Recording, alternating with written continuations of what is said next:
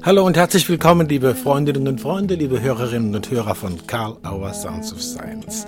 Heute sprechen wir mit Susi Signer Fischer. Susi Signer Fischer ist Psychologin und Psychotherapeutin aus der Schweiz. Sie arbeitet am Zentrum für Entwicklungs- und Persönlichkeitspsychologie ZEPP der Uni Basel und in freier Praxis am Zentrum für Systemische Therapie und Beratung ZSB in Bern. Dort hat sie in den vergangenen Monaten extrem spannende Erfahrungen gemacht über die Auswirkungen der Corona-Krise und all dem, was da in Familien und auch in Arbeitskontexten äh, mit in die Praxis gebracht wird.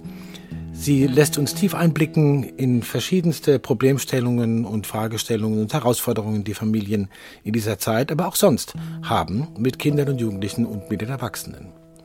Susi Signer Fischer hat aktuell einen Award bekommen. Jetzt können wir es verraten. Zum Zeitpunkt des Interviews war es noch nicht ganz klar. For those persons who have made an outstanding contribution to the ESH. Das ist die European Society of Hypnosis.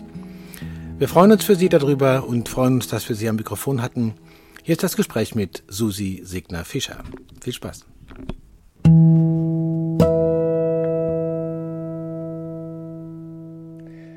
Hallo und herzlich willkommen, liebe Susi Signer Fischer. Ich sehe dich hier am Bildschirm und freue mich, dass ich dich sehe.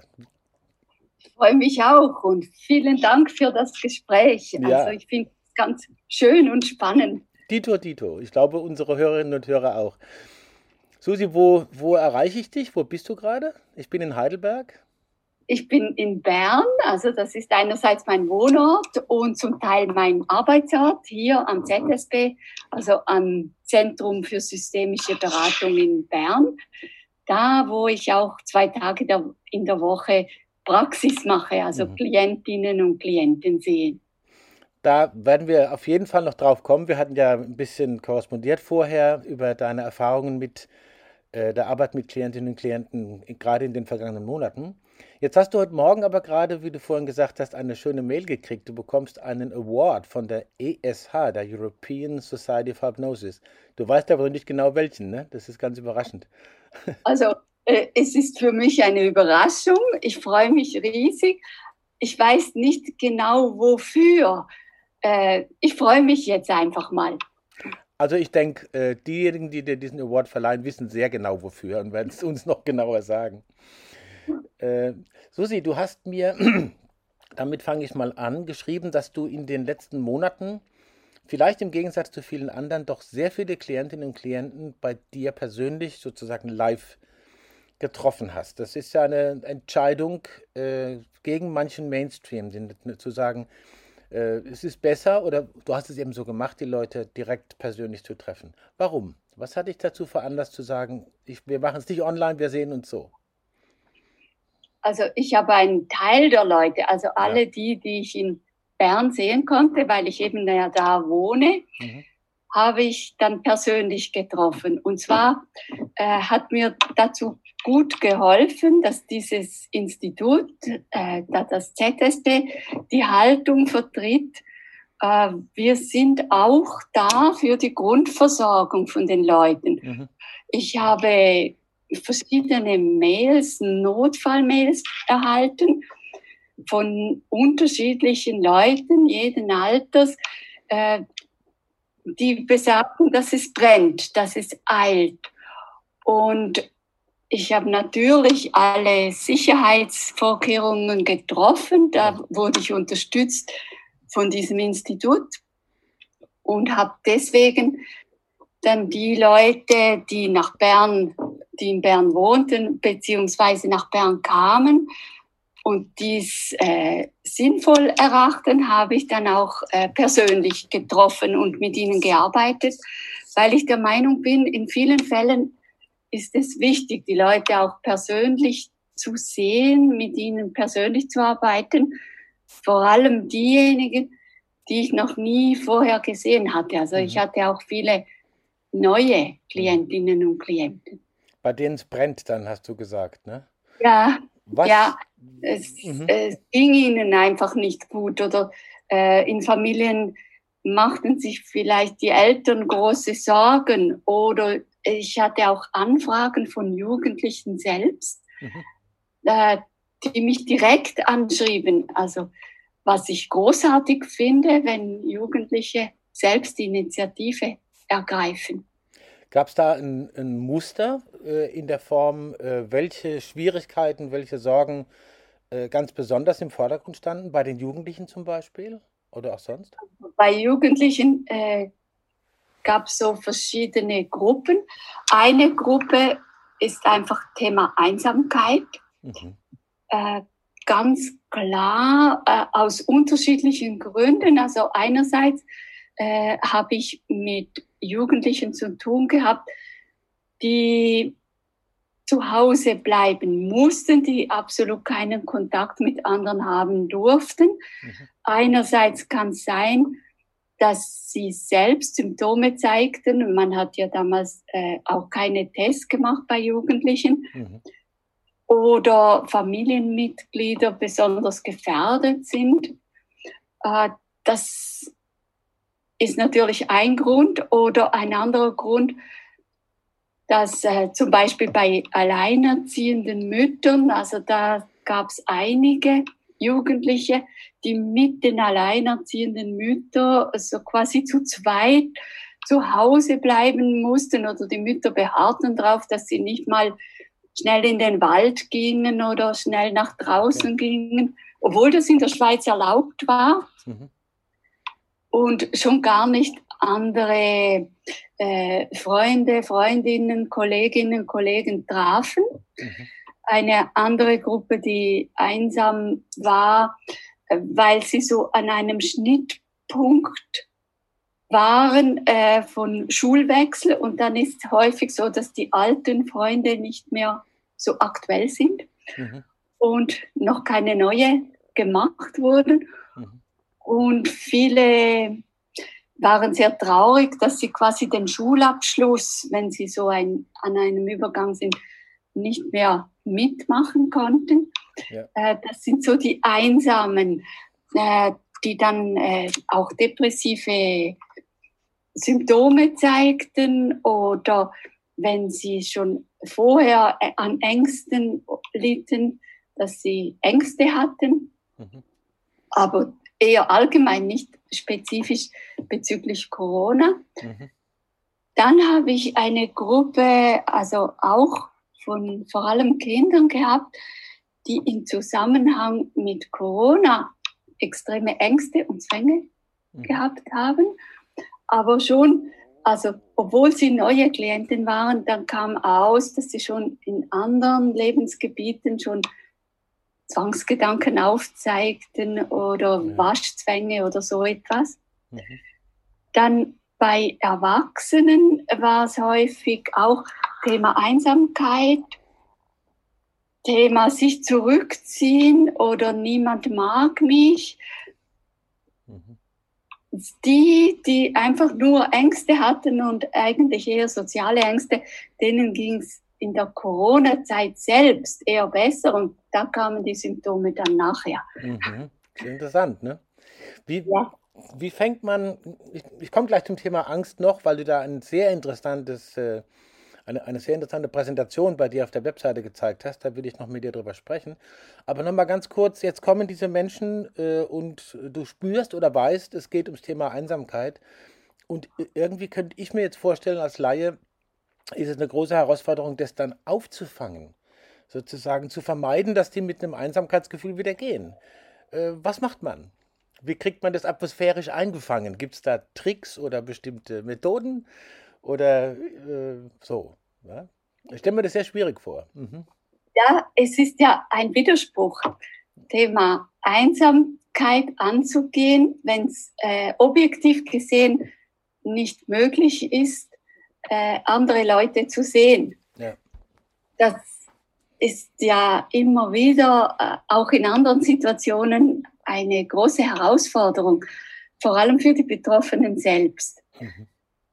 Nach meiner Erfahrung ist es so, äh, dass Alleinsein und Einsamsein, das ist nicht unbedingt identisch. Man kann einsam sein, auch wenn man mitten in einer Gruppe ist, wenn man mhm. viele Kollegen hat. Mm, wenn man äh, sich so definiert, dass, dass man, wenn man allein ist, einsam ist oder eben allein ist, dann ist es sehr schwierig. Wenn man äh, sich eher, also umdeutet, könnte man sagen, mhm. äh, sagt, ich bin selbstständig, ich bin auf eigenen Füßen, äh, das kann enorm helfen. Mhm. Das ist so ein Aspekt, äh, bei dem ich auch immer wieder ansetze. Selbstverständlich schaue ich auch, was objektiv gesehen irgendwie veränderbar ist. Das gehört immer auch dazu. Also jetzt in diesem Fall bei Kindern und Jugendlichen habe ich häufig auch die Mütter gebeten, entweder zu kommen oder mindestens per Zoom äh, bereit zu sein, mit mhm. mir zu sprechen, äh, dass sie wenigstens erlauben. Es war ja erlaubt, dass man äh, sich vereinbart, abspricht, zum Beispiel mit einer anderen Familie oder einem anderen Jugendlichen, dass die sich dann auch persönlich regelmäßig treffen konnten. Mhm. Und das mit dem Herausgehen, dass ich auch das mit den Eltern natürlich ähm, besprach, mhm. das ist ganz klar. Das Objektive gehört auch dazu. Also, und es kann schon Mut machen, die Aussicht, dass ich mindestens mein Bestes gebe, mit einem Elternteil ähm, darüber zu sprechen, ja. was vielleicht objektiv gesehen auch möglich ist. Dann natürlich, es ist ja interessant, im Prinzip haben alle Jugendlichen heutzutage äh, ein Handy und eigentlich die Möglichkeit, virtuell Kontakte zu haben. Mhm. Äh, es ist aber nicht allen erlaubt. Und da äh, kann es auch helfen, wenn ich mit den Eltern äh, das bespreche mhm. oder dass sie gezielt und äh, vielleicht sogar kontrolliert auch Kontakte mindestens virtuell haben können. Mhm. Dann, wenn sie einsam sind, in dem Sinn, dass sie wirklich keine anderen Leute haben, äh, zu denen sie Vertrauen haben, mhm. äh, meistens handelt es sich vor allem um Gleichaltrige. Mhm. Wenn sie zum Beispiel enttäuscht sind von Freunden, Freundinnen mhm. und die dann so absolut abschreiben, dann äh, kommt das Thema Freundschaft, ist dann sehr wichtig. Was ist Freundschaft? Was kann ich verlangen von einem Freund, von einer Freundin?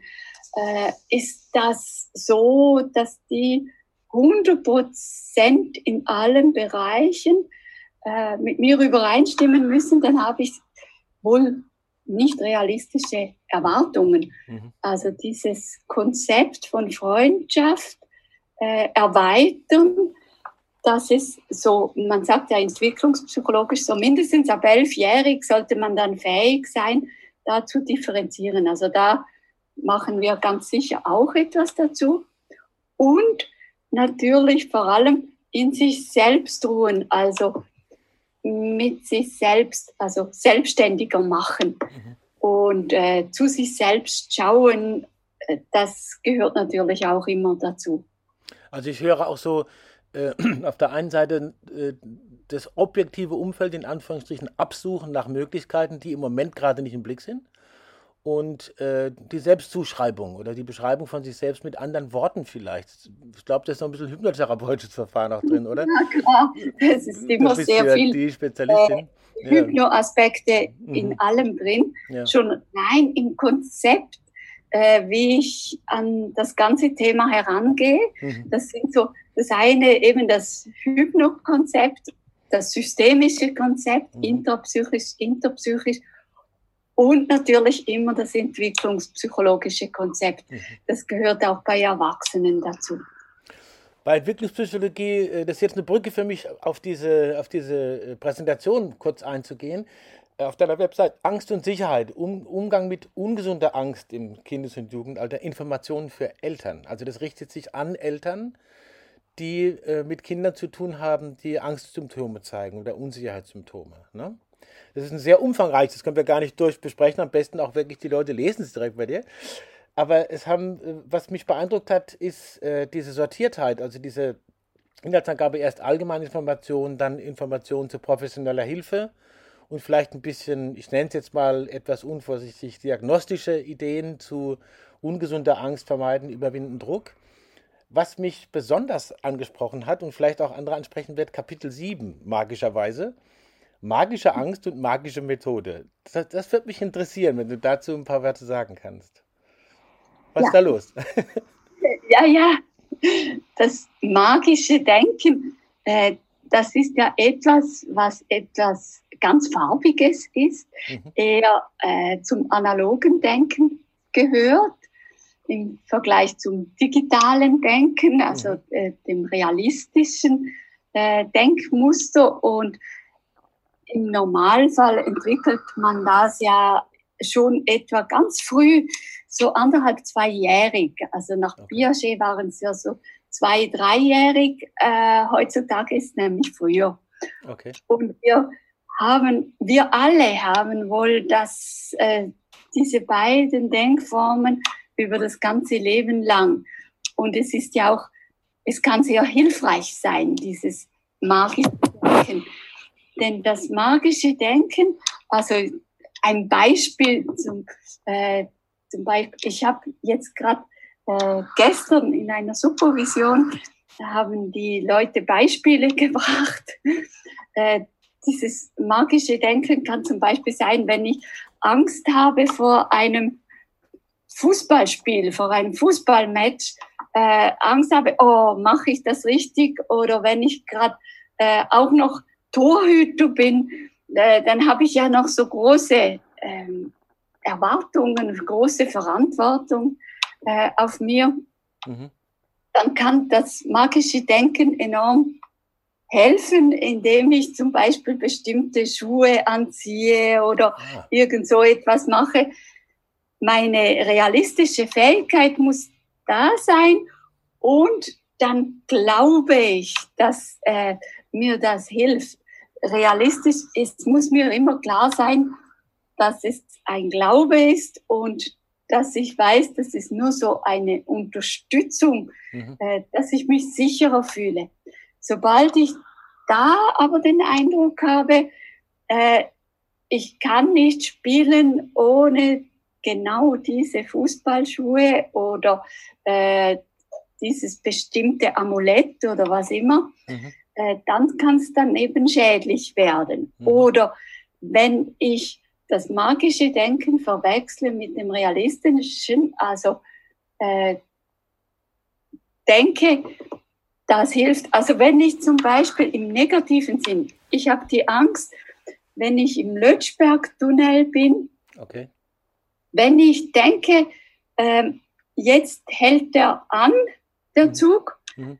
Dass er dann wirklich anhält. Also dann überschätze ich ja meine Macht. Mhm meine Kraft und denke, ich kann mit meinen Gedanken äh, den Zug anhalten. Mhm. Oder das ist äh, magisches Denken und dann wird es schädlich, oder? Könnte man sagen, dass, äh, äh, ich verstehe das jetzt ein bisschen so, vielleicht ist das übergriffig, äh, magisches Denken macht dann einen positiven Sinn, wenn ich es als solches erkenne, dass es magisches Denken ist. Und ja. dass es nicht sozusagen dass ich es irgendwie einbinde in mein sonstiges äh, Realitätsdenken, dann kann das durchaus sinnvoll sein und mich unterstützen, wenn ich mich nicht selber unterwerfe, sozusagen. Ja, mhm. wenn ich nicht abhängig bin davon. Und das äh, wissen schon ganz kleine Kinder, mhm. äh, dass das magisches Denken ist.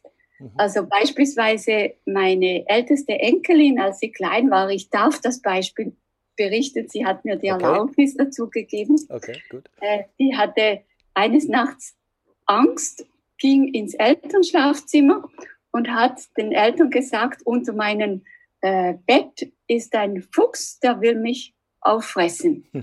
Klassiker, und, ja, genau. Ja, und der Vater ist dann voller äh, Elan aufgestanden, äh, hat gerade ein Stecken genommen und wollte äh, damit den Fuchs vertreiben oder vielleicht auch verletzen. Und sie hat ganz schnell gesagt, halt, halt, halt, halt, das darfst du nicht, weil äh, den Fuchs, den sehe nur ich. Also es war ihr total klar, mhm. äh, das ist magisches Denken. Mhm. Mhm. Oder, und äh, das, was dann wirklich geholfen hat, war, dass sie selbst herausgefunden hat, wie sie Chefin vom Fuchs wurde, also den rauskomplimentierte. Da gibt es ja schöne Kinderbücher auch dazu, ne? Dieses, da ist ja, ein Krokodil unter meinem Bett und so. Das sind die, das sind die klassischen äh, Geschichten. Also das heißt, man geht ein Stück weit auf das magische Denken ein, als wäre es real und damit gibt man anderen, Kindern insbesondere, auch eine, ich sag mal, Ermächtigung, handlungsfähig zu werden und, und dem nicht nur unterworfen zu sein. Ja? Okay. Genau. Mhm. Und ihnen also auch immer wieder abschätzen, äh, ist es klar, das ist magisches Denken. Mhm. Also mhm. beispielsweise, ah, das kann dann auch äh, schief herauskommen oder falsch verstanden werden. Also mhm. auch wieder meine älteste Enkelin, die war im Kindergarten oder ganz am Anfang im Kindergarten und dann hat die, die Kindergärtnerin irgendwie äh, eine Geschichte erzählt und hat gesagt, ja, ihr seid jetzt Füchse oder ihr seid jetzt äh, die und die Tiere und äh, jetzt zaubern wir, dass das und das äh, passiert. Und äh, sie hat brav aufgehalten, die, den Finger aufgehalten und hat dann gesagt, ja, äh, äh, das können wir uns vorstellen, aber wir wissen, dass wir uns das nur vorstellen. Das ist nicht wirklich. Mhm. Die Kindergärtnerin hat das nicht so äh, kutiert natürlich.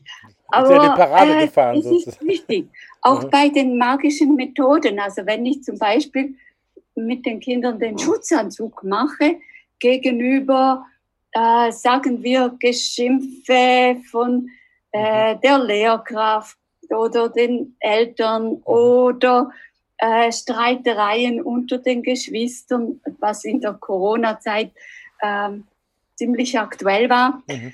dann muss es ihnen klar sein, dass das eine Vorstellung ist und dass sie, wenn reale Handlung gefragt ist, also wenn sie sich wehren müssen, wenn sie davonrennen müssen, wenn sie das jemandem sagen müssen, dass sie Unterstützung brauchen, dann müssen sie real handeln. Also mhm. das ist jetzt, der Schutzanzug ist so ein Beispiel. Mhm.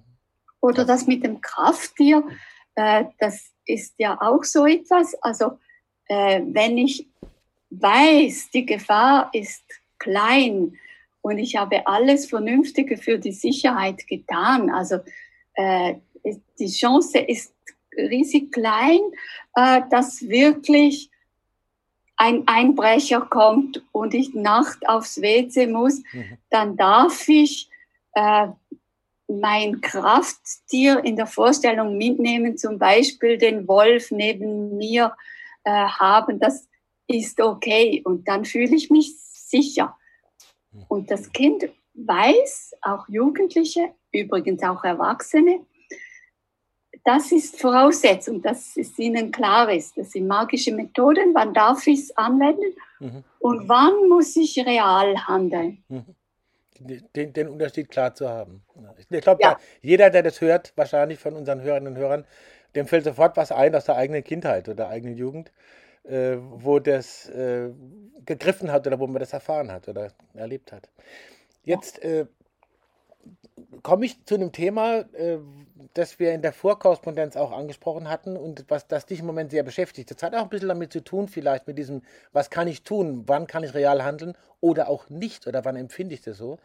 Äh, du hast es ungefähr so beschrieben, äh, dass Leute vermeiden, irgendwie Anstrengungen auf sich zu nehmen, sich bestimmten Herausforderungen zu stellen. Jetzt gerade in den Corona-Zeiten hast, hast, du das vielleicht häufiger erfahren. Wenn ich was Falsches sage, korrigierst du mich. Und irgendwo gibt es immer wieder Sorge vor äh, irgendwelchen psychischen Beeinträchtigungen, vor Unfällen oder vor Ängsten.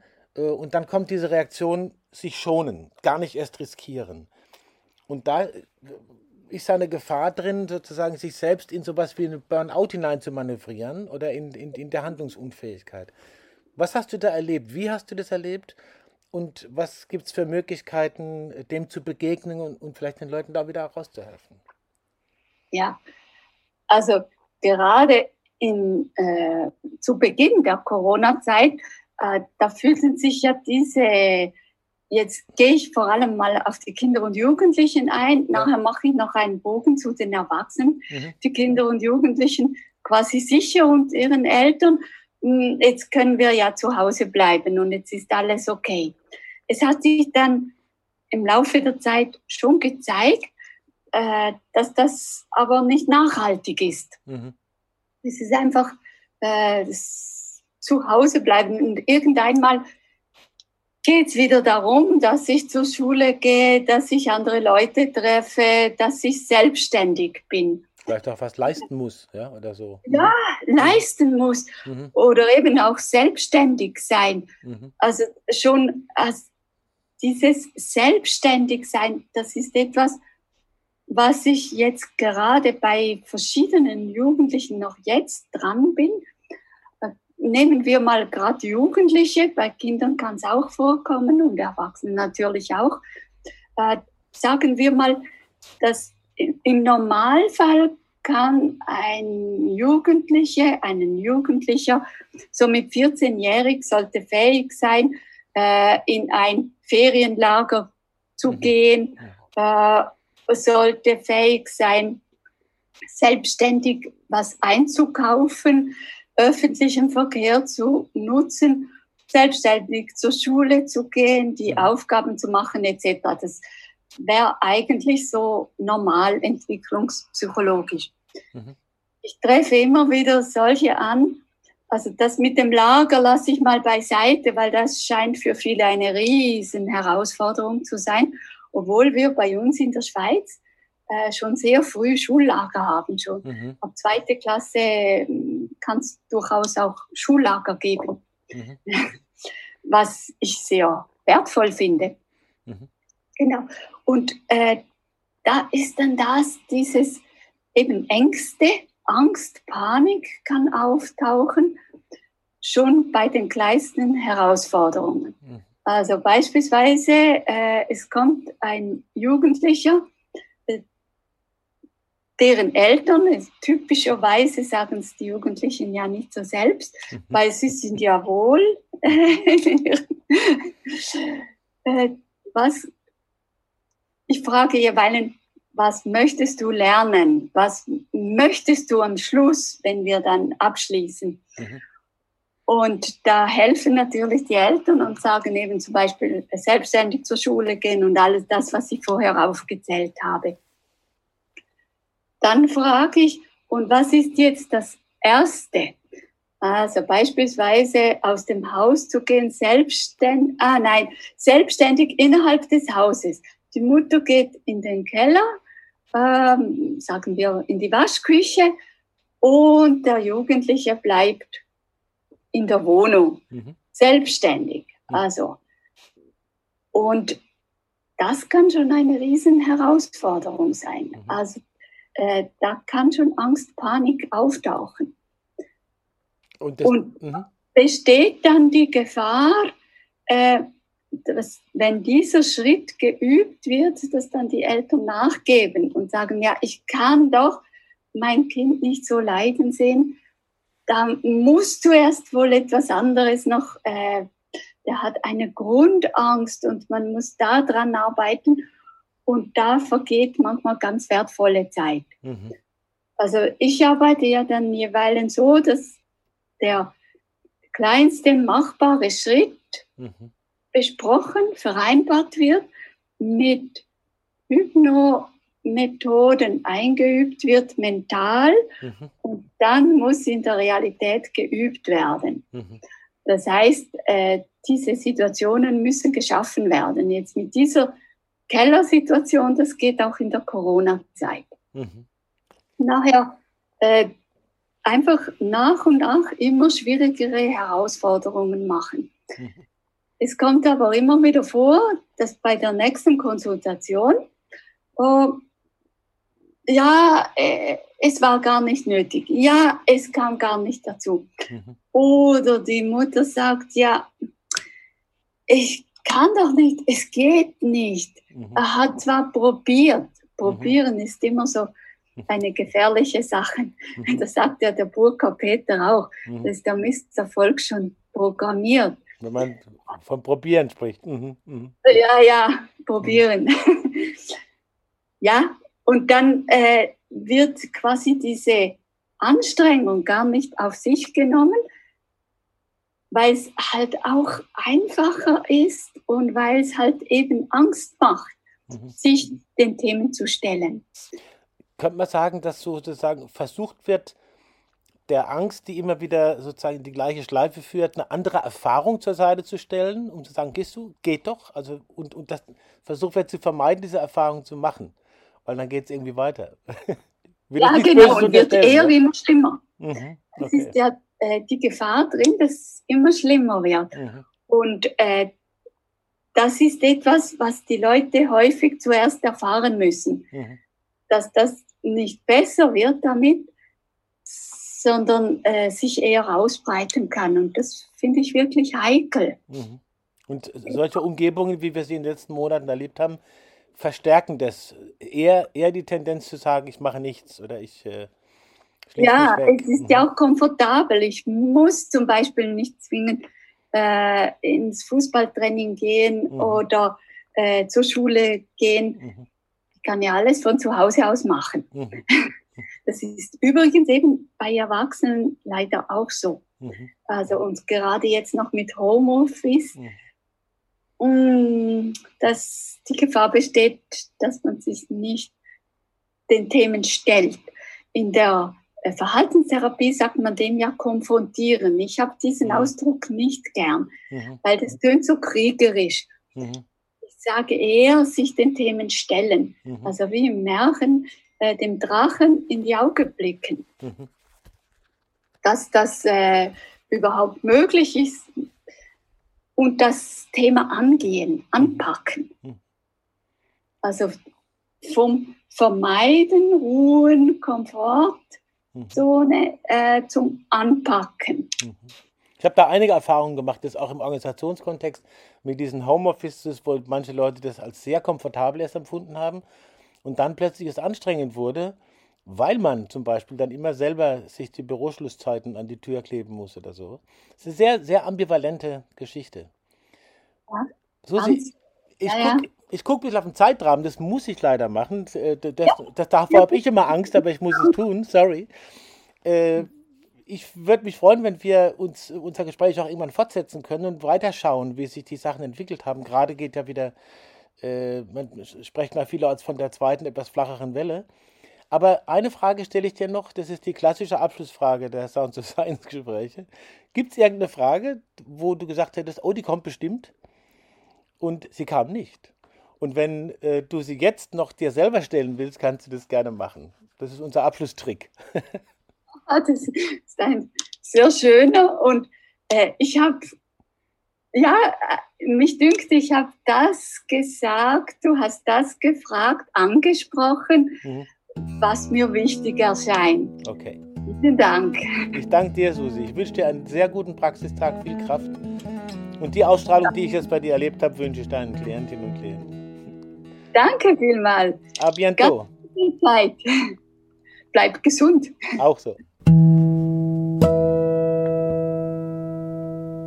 Ja, Vielleicht können wir alle unser magisches Denken, unser realistisches Denken wieder in eine andere Balance bringen und dafür Ideen bekommen, wie wir weiter in den kommenden Krisen vielleicht auch bestehen und vor allen Dingen vielleicht auch kooperativ bestehen. Denkt dran, uns positiv zu bewerten, wo immer ihr unsere Podcasts Sound of Science hört.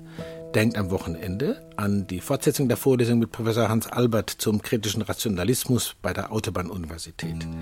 Und wir freuen uns nächste Woche wieder, wenn ihr bei Werner Vogt, Gunther Schmidt, Ortwin Mais, Carmen Beilfuß, Agnes Kaiser-Reckers und verschiedenen anderen dabei seid bei Karl Auer Sounds of Science. Bleibt dran, immer mittwochs. Dankeschön und eine gute Zeit.